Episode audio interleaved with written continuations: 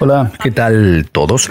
Obviamente los comportamientos cambian y con la gente trasladándose menos, el podcast largo es algo que, bueno, queremos evaluar, así que tenemos esta idea de hacer tres al día, cinco, seis, siete minutos, eh, siempre rétate, prueba cosas nuevas, espero que obtengas mucho valor de esto. Y me encantaría escuchar tu opinión en Twitter, mi plataforma de texto, en los comentarios de Instagram, en cualquier parte, deja tus comentarios sobre este concepto de tres podcasts al día. Probaremos un par de semanas.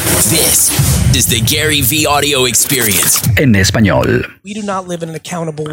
No vivimos en un mundo que se responsabilice, todo es culpa de alguien más y tenemos que corregir eso porque cuando piensas que alguien más lo controla, eres infeliz. Yo soy feliz porque no creo que Instagram sea mi dueño, yo creo que yo soy dueño de Instagram. El momento en que dices Instagram es el dueño, o dices no, la máquina, el gobierno. Y la gente se desvía, los papás, la gente habla mierda de sus papás. Yo le digo, ¿recibes dinero de ellos? Dicen, sí, pero no, ningún pero. No hables mal de tus papás si son ellos los que te dan el dinero.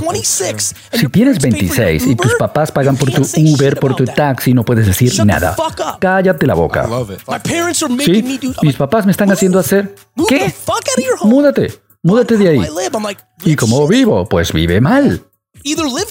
Ya sea vive cómodamente con las reglas de tus papás porque ellos pagan eso, o vive mal con tus tres amigos y, no sé, en un lugar que no sea tan bueno donde lo puedas pagar. No, pero... Y la gente se molestó conmigo ayer porque dije algo como que, bueno, si tus papás están pagando, tú no eres un hombre. ¿Y eso les dolió? Oh, no, no puede ser. Mis papás pagan por mí, no. Entonces,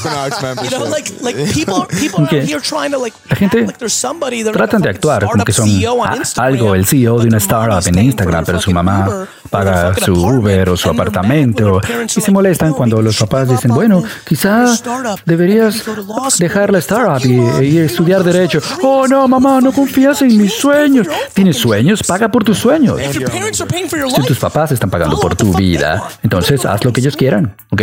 Voy a estudiar porque mi teoría es, si yo tengo 800 bolas en el aire, ¿ok? Digamos real, tengo 44 pelotas en el aire.